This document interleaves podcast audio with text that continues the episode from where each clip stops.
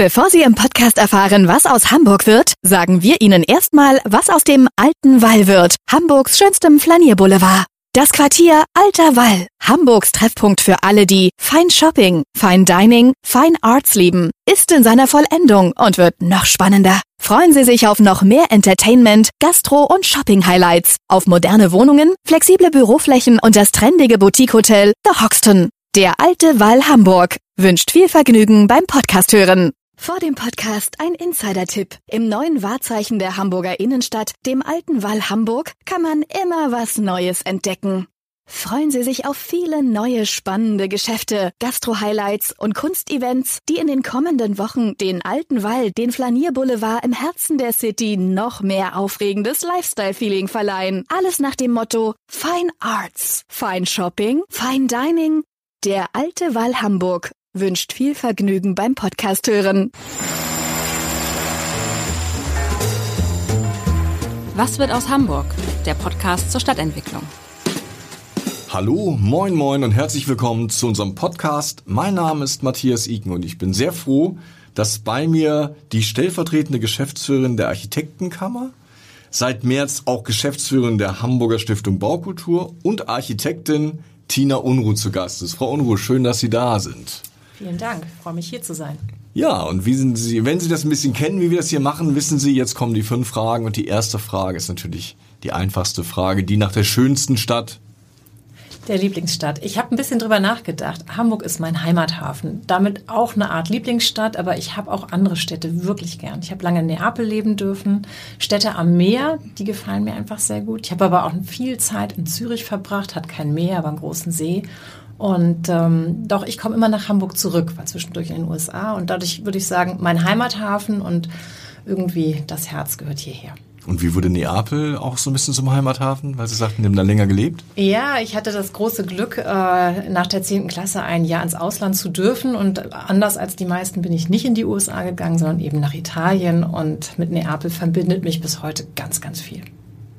Ihr Lieblingsstadtteil, nicht der in Neapel, sondern in Hamburg? Na, der liegt in Hamburg, das ist die Jahrestadt. Als wir da hingezogen sind vor ein paar Jahren, als wir zurück nach Deutschland kamen, hatte ich den Eindruck, ich ziehe in so ein großes städtebauliches Ensemble, das auch aus einem Lehrbuch sein könnte. Ich bin eine Architektin und ich fühle mich da wahnsinnig wohl. Es sind natürlich auch die Menschen um mich herum, es ist nicht nur die Stadt, aber ich mag auch diese großen Blöcke, dieses Wohnen, dieses städtische, die großen Bäume und auch ein bisschen das einfache, unaufgeregte. Eine Hommage an Fritz Schumacher und seine Zeit. Genau. Ihr Lieblingsort, Ihr Lieblingsplatz hier in der Stadt? Passt ganz gut dazu. Ich glaube, der Lieblingsort ist Kampnagel. Ich finde, dass man dort wirklich alles haben kann und diese Geschichte dahinter, dass da mal produziert wurde, dass die Kräne über das Wasser, über die Wasserstraße durch Hamburg gezogen wurden, dass ähm, die Geschichte dahinter gefällt mir. Ich kann ins Kino gehen, ich kann was essen, was trinken, ich kann aber auch konsumfrei einfach dort sein und keiner schickt mich weg. Ich kann Kunst und Kultur mitbekommen. Für mich äh, sowohl der Freiraum als auch die Hallen einfach ein toller Ort und das Ganze in diesem unaufgeregten Viertel, das gefällt mir. Ihr Lieblingsgebäude? Habe ich auch ein bisschen drüber nachgedacht. Wenn ich eins nennen soll, das steht, dann ist es sicher der alte Elbtunnel, ein Ingenieurbauwerk, was mir aber wahnsinnig gut gefällt, weil man eine andere Perspektive auf die eigene Stadt bekommt, wenn man da mal durchläuft. Und ich äh, immer jeden Gast, der mich in Hamburg besucht, den schleppe ich da hin und schicke den da einmal durch. Ich finde das einfach einen tollen Ort, unterm Wasser durchzugehen. Und ein Gebäude, das es gar nicht mehr gibt, das mich aber sehr fasziniert, ist die Stadthalle, die mal ursprünglich im Stadtpark stand. Auch Schumacher in der Planung ähm, die ist mit dem Stadtpark zusammen entwickelt worden und dann als ähm, sagen wir, Materialabbruchlager später ähm, nach den Kriegen entfernt worden wieder. Was mir daran so gut gefiel, ist, dass die Stadt Hamburg selbst eine Festhalle in Auftrag gegeben hat und ähm, auch wenn der Betrieb schwierig war, die war für 10.000 Menschen. Da wollte man wirklich ganz groß Leute aus der ganzen Stadt anlocken, in diesen neu geplanten Stadtpark einladen und äh, es gibt Terrassen, es gab Milchbars, es gab äh, Musikpavillons, einen großen Kuppelsaal und die Reste davon sind noch da. Wenn man heute diesen Modell, äh, die Modellboote äh, zum, zum Segeln ähm, umherschippern dürfen, wenn man sich diesen Teich anschaut, dann ist das der ehemalige Kuppelsaal. Und die Reste vom, von dieser ganzen Anlage sind halt noch in dem alten Schwimmbad erkennbar. Und das fasst mich, also es hat mich immer fasziniert, es gefällt mir. Es lag so in der Achse und es war gar kein wirklich prächtiger Bau, aber der hatte diese räumliche Verschränkung mit dem Stadtpark und davon noch so Spuren zu entdecken, das finde ich total spannend. Eigentlich auch eine spannende Idee, weil es ja immer wieder darum geht, eine neue Halle zu bauen, vielleicht auch das alte da wieder zu beleben. Ja, genau. Und was ich daran so faszinierend fand, man hat damals wirklich die Straßenbahn dorthin geschickt, damit die Menschen kommen können. Man hat äh, den Bootsverkehr von zwei Seiten dorthin geleitet und wirklich dieses Vorhaben von der Stadt zu sagen, wir erschließen einen, einen, einen Park und wir wollen auch, dass die Menschen aus der ganzen Stadt kommen und sich dort erholen. Das war ja eine Absichtsansage. Das war ja so ein Reformgedanke auch dahinter. Das fand ich sehr faszinierend. Und dass davon noch so kleine Reste da sind und man, wenn man dort steht, sich das so vorstellt, vorstellen kann. Ich glaube, donnerstags gab es immer ein Feuerwerk. Ja, ein Feuerwerk vom Feuerwerk zum Abreißen.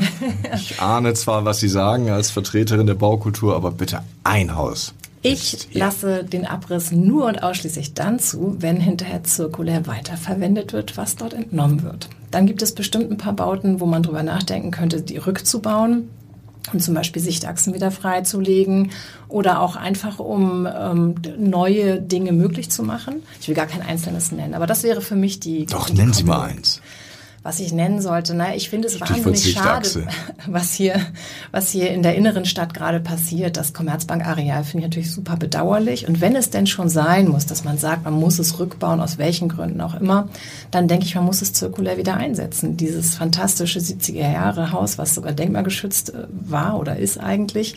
Das Hochhaus? Ähm, genau, das Hochhaus kann ja nicht einfach verschwinden, sondern da müsste man Teile davon woanders wieder einbauen. Das wäre sowas, wo ich denke, das, das wäre für mich ein gangbarer Weg, wenn man schon abreißt. Eigentlich stehe ich natürlich aber auch fürs Stehen lassen oder noch viel mehr fürs Weiterbauen. Ich bin eine große Freundin davon zu sagen, die Stadtgestalt darf sich wandeln, darf sich ändern, aber sie müsste natürlich ähm, auch in ihrer Gestaltung die Geschichte weitererzählen. Ein bisschen wie diese, diese Frage von, von Schumachers alter Festhalle im Stadtpark ich glaube, das ist wichtig und das macht auch unsere europäische Stadt aus und ist auch ein großer Unterschied zu anderen Städten, die nicht besser oder schlechter sind, aber sie sind anders und äh, dass wir unsere Geschichte immer ein Stückchen mitnehmen und weiter bearbeiten und das, dafür würde ich immer plädieren, dass das so bleibt.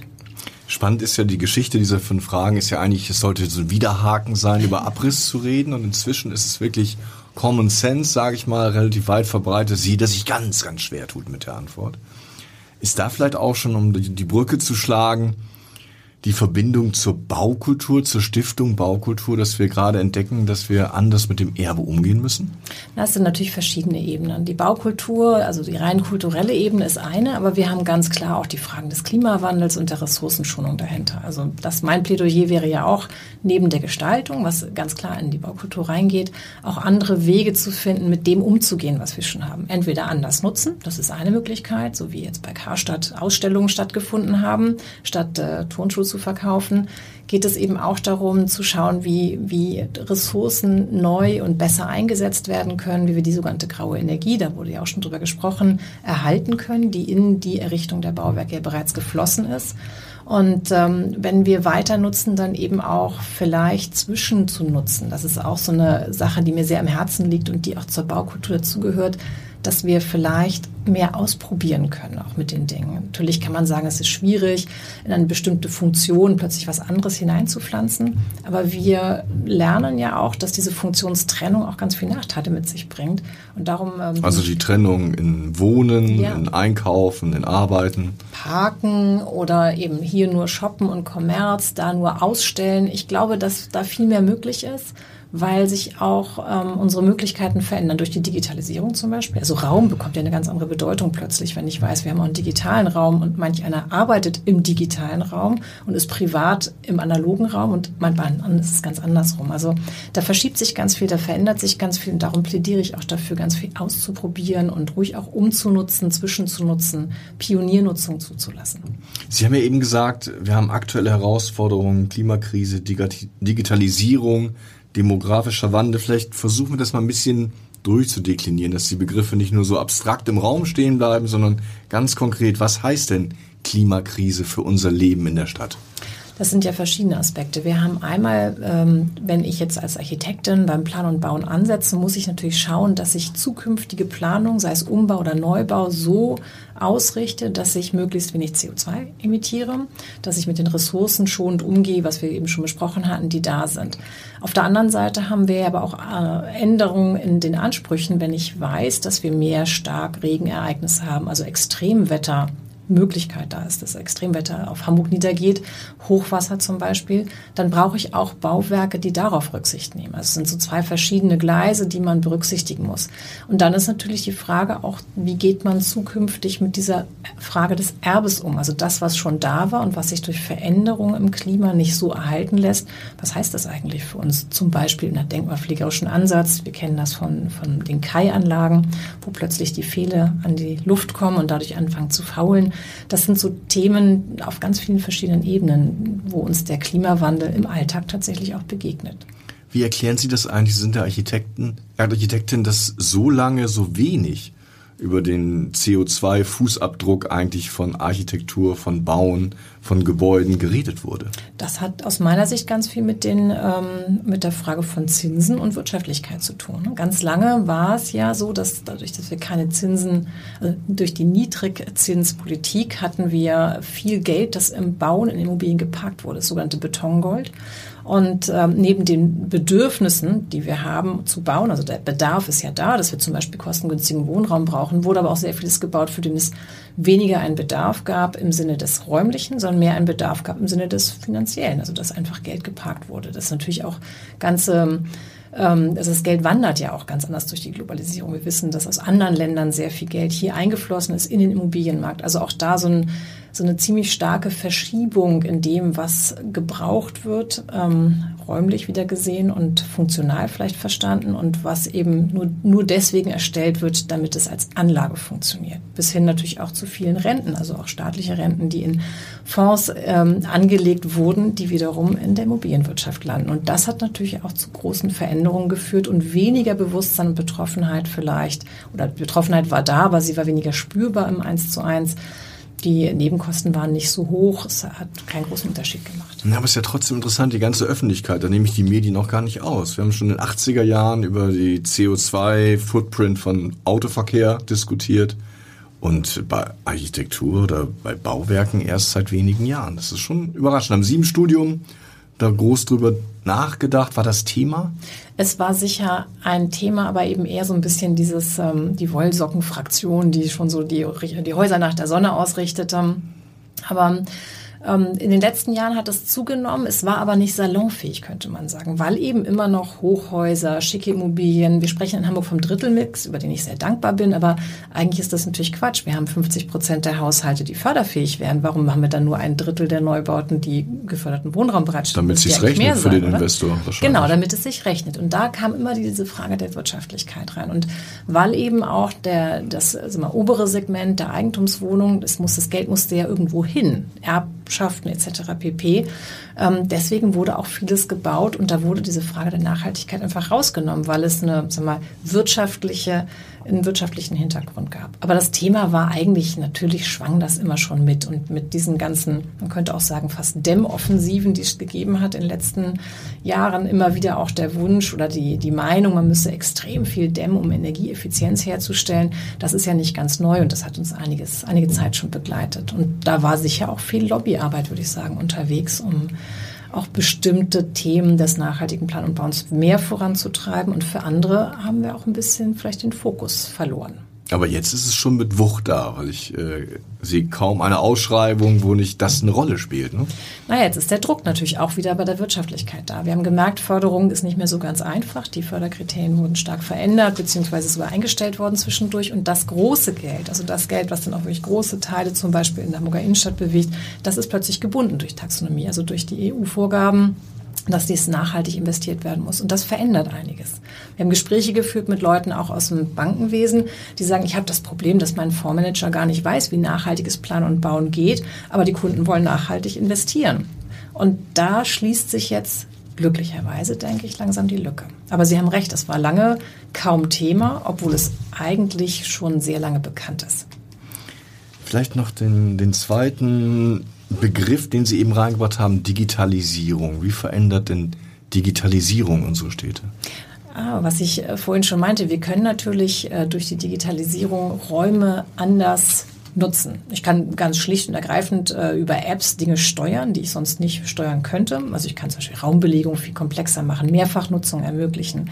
Ich kann durch die Digitalisierung ja auch Dinge ausgleichen. Also ich muss vielleicht hoffe ich jedenfalls, irgendwann auch nicht mehr einen Tanker um die Erde fahren lassen mit irgendwelchen Produkten, sondern ich könnte vielleicht auch über einen 3D-Drucker, der einfach irgendwo in der Stadt in einem Fab Lab steht, in einem, in einem dieser kleinen Laboratorien, Ersatzteile drucken lassen. Ich muss das vielleicht dann gar nicht mehr von irgendwo anders herholen. Also ich könnte mir vorstellen, dass sich die Dinge verändern, sowohl von den Warenketten her, aber schon heute weiß ich natürlich, dass sich durch die Digitalisierung eben auch andere Räume anders erschließen kann, weil ich eben, Sie merken das hier, ich meine, eigentlich ist es ein Büro gewesen, jetzt haben Sie hier ein ganzes Studio drin. Früher wäre man vielleicht nach Tondorf zum Studio Hamburg gefahren, um so eine Aufnahme zu tätigen. Wahrscheinlich. Heute ist das möglich. Sie können mit Ihrem Handy mitschneiden, Sie können Filme drehen, das ist ja auch Digitalisierung. Es verändert sehr viel im Alltag und es erschließen sich neue Räume dadurch. Und wir können damit also auch ressourcenschonender Räume verteilen, weil wir sie intensiver nutzen. Genau, also wenn ich zum Beispiel mir vorstelle, dass ich ähm, einen Raum ändere und da ist tagsüber eine Ausstellung drin und abends vielleicht findet ein Kurs drin statt, weil ich ja die großen Räumlichkeiten habe. Und ich kann dann aber auch den Morgen schon wieder buchen für eine Sitzung und kann sagen, dann brauche ich vielleicht was anderes dafür. Und dann kann ich mit einem Dienstleister mich vereinbaren, der dann die Dinge, die noch nicht digital sind, sondern analog vorbei, vorbeibringt. Ich glaube, da ist eine Menge möglich. Und dann das letzte Stichwort, Schlagwort demografischer Wandel. Was ist das, was da die Städte ändert, ändern wird? Naja, wenn man das ganz einfach übersetzt, haben wir auf der einen Seite eine starke Überalterung. Sie kennen alle diese komische Form, wenn man sich die statistischen Mittel anschaut, wie alt war die Bevölkerung zu welchem Zeitpunkt und wie alt ist sie jetzt. Und diese sogenannte Überalterung führt natürlich dazu, dass wir viele Menschen haben, die nicht mehr im Erwerbsleben tätig sind. Jetzt kommen die Babyboomer irgendwann in die, ins Rentenalter.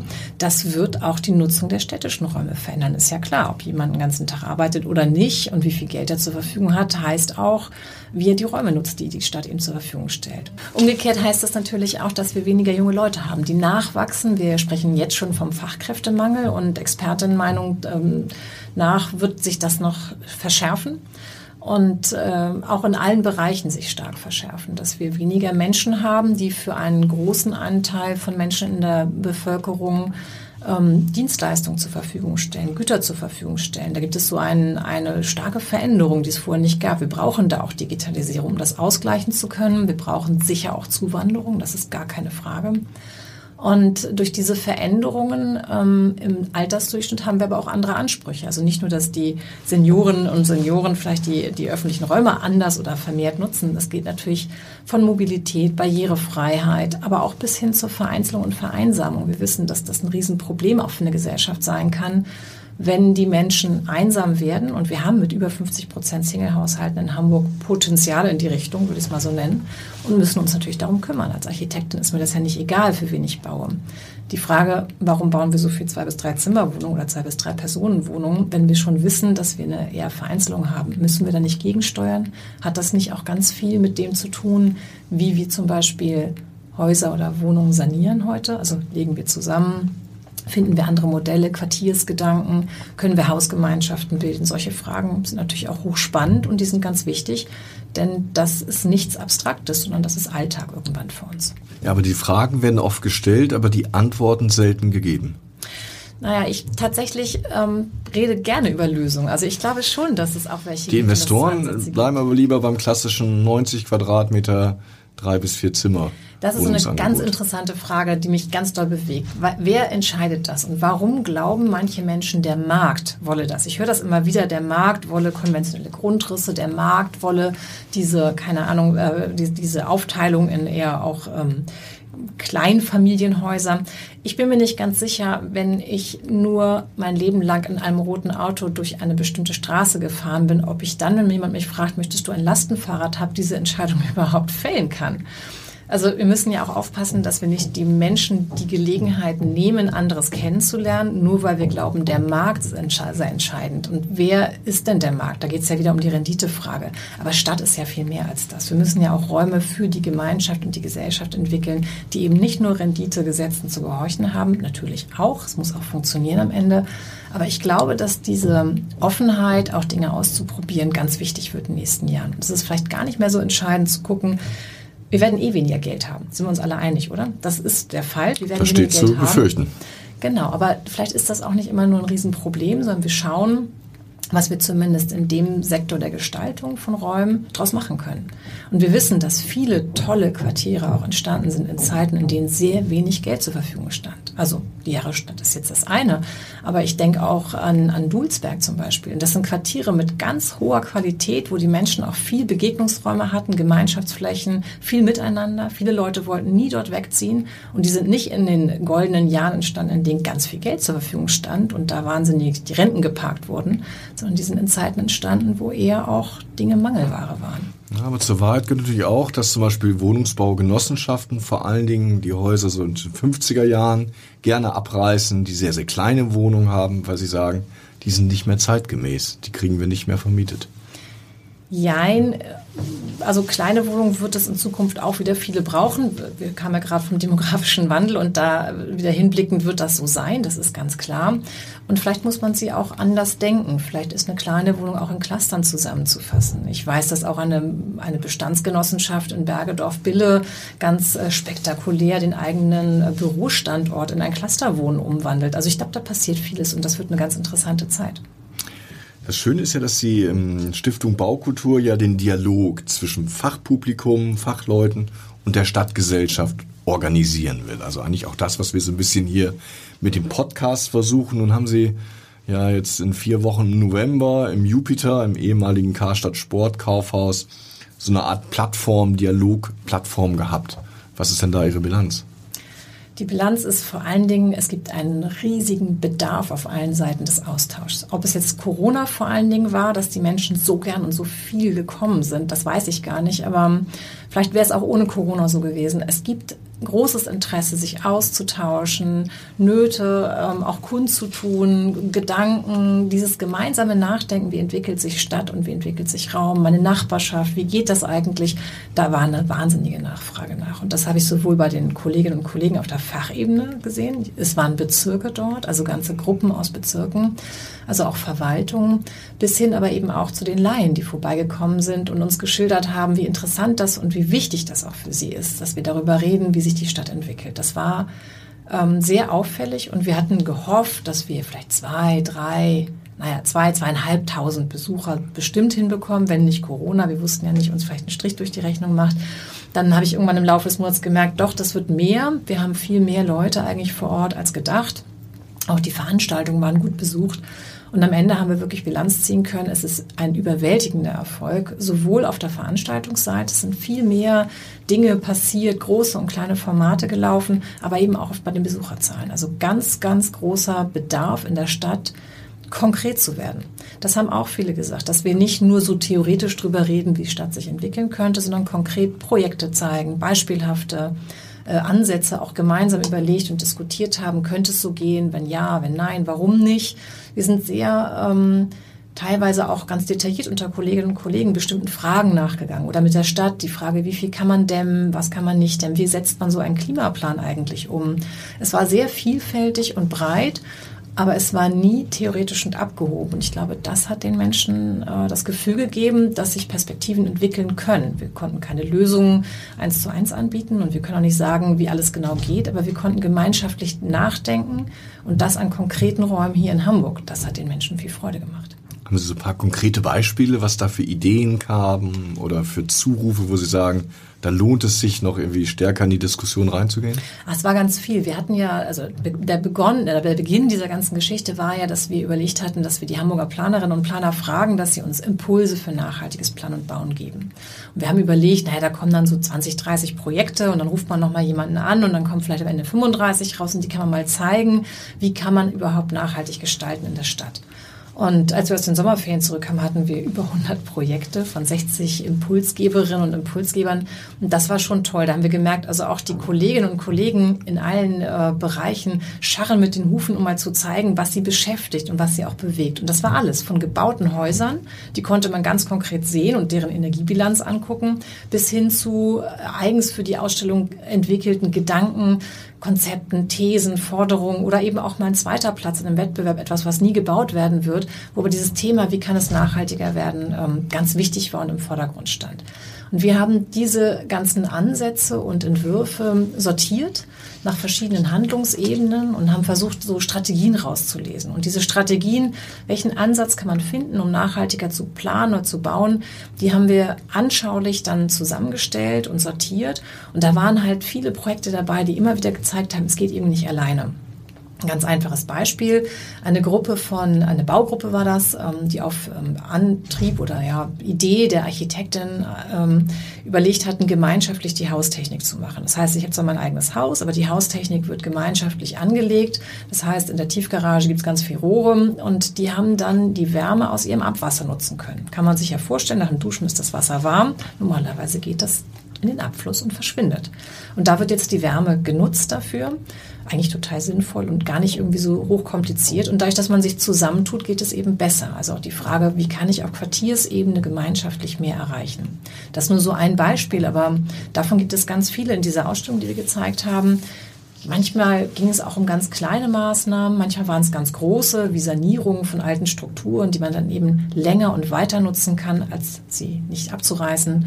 Und ähm, was mir sehr deutlich wurde, dass es eben neben der Inspiration von irgendeiner Person oder einem Bauherrn immer auch dieses sektorenübergreifend, dieses gemeinschaftliche geben muss. Weil sonst haben wir oft von den Kolleginnen und Kollegen gehört, es ist schwierig, was umzusetzen. Gibt es nicht aber auch so ein bisschen Grenzen des Dialogs? Weil wenn ich mich da so umschaue, es ist natürlich eine gewisse, sage ich mal, Spezies Mensch, die zu solchen Veranstaltungen geht. Es ist also nicht, es sind tendenziell genau die, über die wir eben sprachen, die Babyboomer, sage ich mal. Sind rhetorisch ganz gut unterwegs, haben auch ein bisschen Vermögen. Das ist jetzt nicht unbedingt der Querschnitt der Stadtgesellschaft die sich bei solchen Veranstaltungen trifft, oder ist das? Äh Na, das war ja jetzt die große Chance im Jupiterhaus. Wir waren gleich vorne am Eingang und ich glaube tatsächlich, also ich weiß es sogar genau, weil wir vorne am Eingang möglichst während der normalen Ladensöffnungszeiten jemanden sitzen hatten. Und sie ahnen das gar nicht, wie oft Leute reinkamen und sagten, oh, kann ich keine Schuhe mehr kaufen hier? Wo ist denn Karstadt geblieben? Und es waren wirklich viele.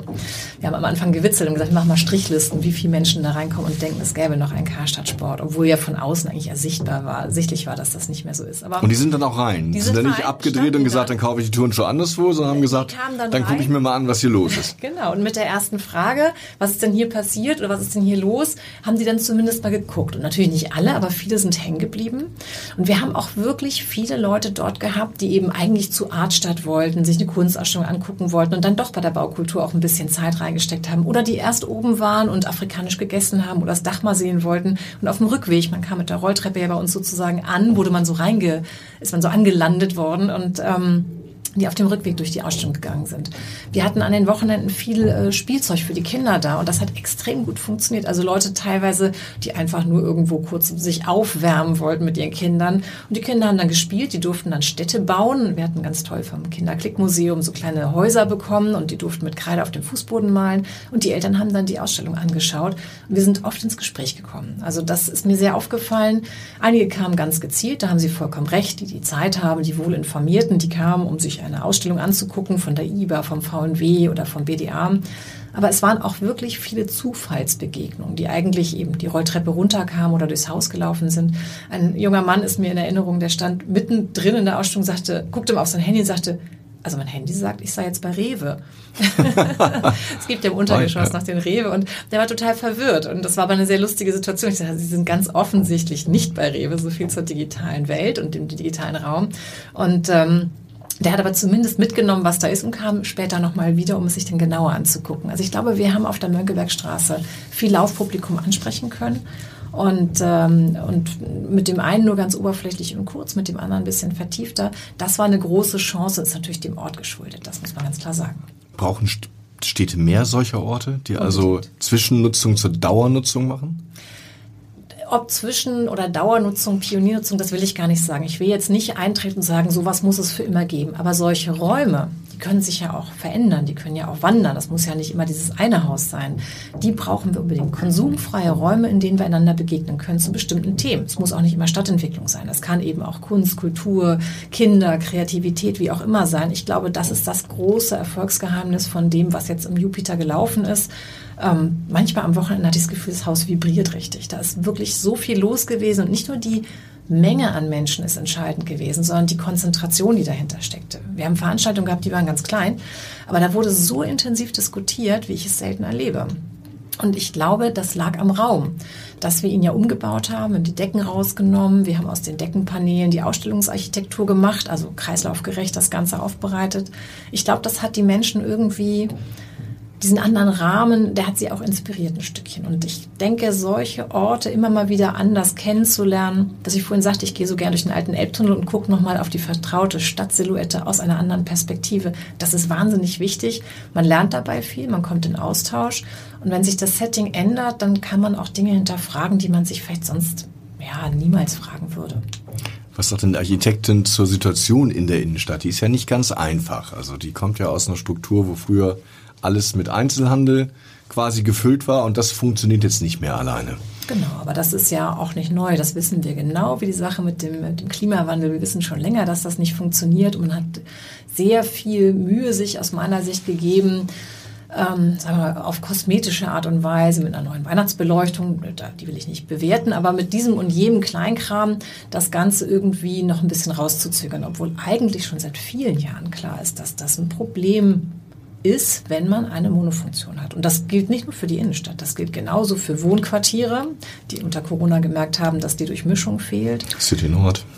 Das gilt für die City Nord, genau, die sich wandeln muss. Und ich glaube, dass ähm, diese Frage, manche nennen das 15 Minuten Stadt, also diese Stadt, in der wir wieder auch zu Fuß oder mit dem Fahrrad wir sprachen von demografischem Wandel, also auch wenn ich älter bin, immobiler bin, die Dinge, die ich brauche, erreiche.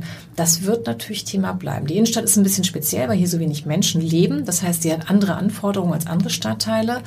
Aber diese Durchmischung, dass ich eben von allem etwas auch haben kann, dass ich Nachbarschaften bilden kann, das ist natürlich hier auch. Und vielleicht habe ich dann nicht mehr so viel Dienstleistung und eben nicht mehr den Einzelhandel. Das wissen wir, dass der verschwindet. Vielleicht habe ich andere Nachbarschaften, die sich daraus bilden müssen. Aber ich glaube, das großmaßstäbliche über den Konsum rein abgewickelte Beleben, das wird nicht mehr funktionieren. Das ist aber auch äh, keine neue Da müssen Weise. die Grundeigentümer jetzt ganz tapfer sein.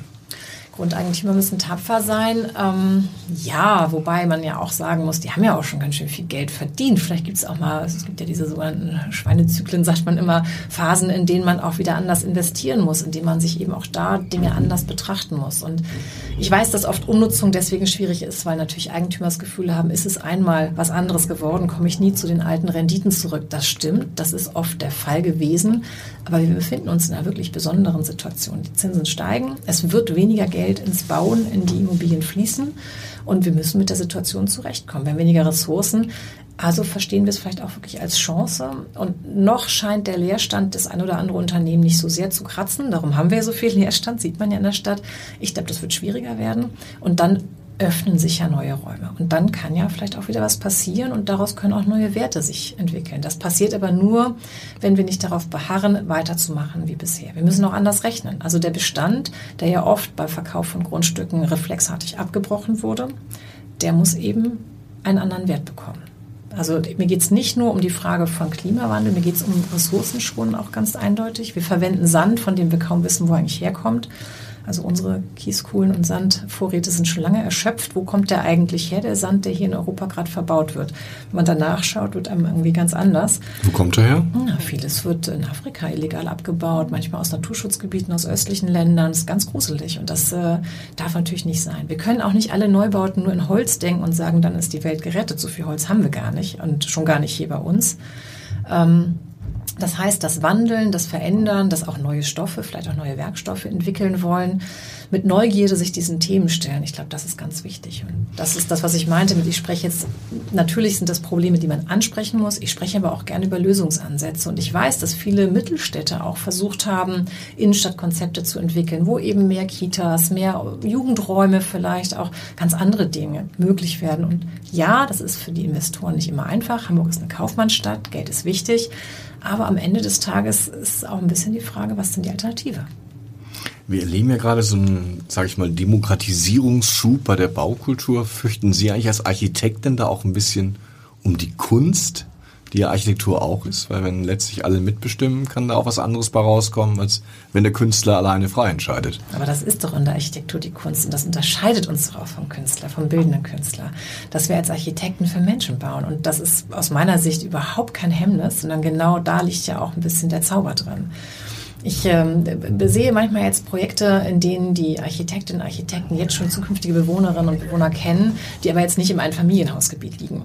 Und das ist ein Wahnsinnswert. Also die Menschen äh, kennenzulernen, für die man da unterwegs ist und nicht mehr nur renditeorientiert das maximal rauszuholen, das, äh, ich glaube, die wenigsten Kollegen haben damit ein Problem. Ich denke, dass für uns Architekten das eine tolle Chance ist. dass mehr Beteiligung bringt ja auch mehr Perspektiven ein. Sie muss natürlich gut geführt sein. Das ist etwas, wofür wir mit der Stiftung Baukultur auch eintreten. Dieser Dialog ist ein Dialog zwischen Fachleuten auf Augenhöhe, nenne ich es jetzt mal ein bisschen spielerisch. Es sind nämlich die Fachleute für das Wohnen, für das Projekt, für den Ort, für die Funktion. Die wissen genau, was sie kennen vor Ort, was sie schätzen an einem Ort. Und es gibt die Fachleute fürs Planen und Bauen, die darf man auch nicht unterschätzen und auch nicht rausdrängen aus solchen Prozessen. Und wenn die aber in Dialog kommen und einander auch zuhören können und man dann abstrahieren kann, sagen kann, der eine kennt sich gut mit dem Ort aus und der andere gut mit dem Bauen, dann kann da Wunderbares draus werden. Da bin ich ganz überzeugt von. Ja, jetzt sind wir schon fast am Ende unseres Podcasts angekommen. Ich habe in Ihrem Lebenslauf gesehen, dass Sie sehr lange Jahre in der Schweiz verbracht haben. Sie waren Assistentin an der ETH Zürich, dann Dozentin in Luzern. Was können wir denn vielleicht von den Schweizern und ihrem Zugang lernen? Was mich in der Schweiz sehr fasziniert hat, ist diese, diese hohe Wertschätzung von Planung. Also das Planen und das geht weit über Architektur hinaus, aber dass man demjenigen, der etwas plant, auch die Zeit einräumt, die Mittel zur Verfügung stellt, ist gut zu planen. Und das heißt eben auch, mit denen zu reden, die es später nutzen werden, alle Stakeholder einzubeziehen, würde man heute neudeutsch hier sagen. Ähm, das fand ich in der Schweiz sehr beeindruckend. Und in Deutschland geht es oft sehr schnell, muss es schnell gehen. Ich frage mich oft, wer entscheidet das eigentlich? Also wer sagt dieses muss? Und ähm, das habe ich in der Schweiz sehr wohl geschätzt, diese Ruhe und ähm, ein Stückchen auch Gelassenheit, aber natürlich auch die ähm, das ist eine sehr umsichtige Planung, die dort betrieben wird. Also schon auch breit und dann aber auch detailliert. Das ist sicher was, was ich gerne mitgenommen habe. Und natürlich schwebt über einer guten Planung immer die Frage, brauche ich das wirklich? Also muss das genau so sein oder kann ich vielleicht auf was verzichten? Muss ich irgendwie vielleicht auch nur neu Räume belegen? Statt neu zu bauen, kann ich mit Umbau was erledigen. Also das ist ja auch eine umsichtige Planung, dass man schaut, was habe ich, wo will ich hin und was sind die räumlichen Schritte, die ich dazwischen tun muss und nicht eben dieser reflexartige Hauptsache, es wird möglichst viel Geld investiert und geparkt. Das ähm, hat mich beeindruckt und das habe ich sicher auch ein Stückchen mitgenommen. Also zu hinterfragen und ähm, mehr Zeit für gute Planung einzufordern. Und da spreche ich bestimmt auch für alle meine Kolleginnen und Kollegen hier, die oft unter einem irrsinnigen Druck auf die schnelle Sachen machen sollen. Ähm, das ist nicht gut für alle und das ist auch, was den Return of Invest angeht, bestimmt am Ende des Tages nicht mehr gut fürs Portemonnaie. Letzte Frage, wenn jetzt Schweizer Freunde am Wochenende nach Hamburg kommen, welche drei coolsten Projekte zeigen Sie denen hier oh, in der Stadt? Da hätte ich mich jetzt gern darauf vorbereitet. Ich zeige gerne Orte des Wandels tatsächlich. Ich gehe, wenn ich das ähm, äh, kurz rekapituliere, ich gehe natürlich gerne in Oberhafen und zeige so ein bisschen diese Mischung aus äh, Hafen City auf der einen Seite. Über kann man ganz viel drüber diskutieren. Das wäre ein eigener Podcast, wie die sich entwickelt hat, bis hin aber eben auch der der Oberhafen, der noch so ein, so ein, so ein kleiner Freiraum ist. Man sieht da die Elbe, man sieht da, wenn man noch ein bisschen mehr Zeit hat, noch vielleicht Entenwerder dazu. Und dann geht man ein bisschen die, die Elbe entlang. Das habe ich tatsächlich wirklich immer gerne mit Besuchern gemacht. Man kommt an meinen äh, Höhepunkten der Stadt vorbei. Ich mag die Deichtorhallen. Ich mag diese, dieser Wandel auch. Das war ja mal ein Obst- und Gemüsehandel. Und Man sieht aber auch die strittigen Orte, wenn man dort entlangläuft, zum Beispiel die fehlenden ähm, Häuser, die Cityhäuser, die jetzt nicht mehr sind. Man sieht, wie sich Stadt verändert, man sieht das Schielehaus. Und wenn man dann weiterläuft, idealerweise an einem sonnigen Tag bis Övelgönne an die Strandperle kommt, ich finde, das, das sind schon einige Kilometer. Ja, das ist ein bisschen was. Man kann das Schiff zwischendurch nehmen. Man kommt am, am alten Elbtunnel vorbei und ich finde, man erlebt ganz viel Hamburg und Hamburgs Entwicklung, wenn man sieht, wie diese Stadt am Wasser gewesen ist. Ich finde aber auch die Alster natürlich toll, die Kanäle. Aber dieses, dieser Bezug zwischen Wasser und Stadt, zwischen Kante, Freiräumen, weite Räumen und engen Räumen, dieses, diese Kontraste, die auch Hamburg bieten kann, anders als vielleicht andere Städte, die finde ich hochspannend und die zeige ich meinen Freunden immer sehr gerne. Ja, wer sie noch nicht kennt, sollte sie jetzt entdecken. Vielen Dank, Frau Unruh, für Ihre Zeit und dass Sie mitgemacht haben, unserem Podcast. Ich danke Ihnen. Weitere Podcasts vom Hamburger Abendblatt finden Sie auf abendblatt.de slash podcast.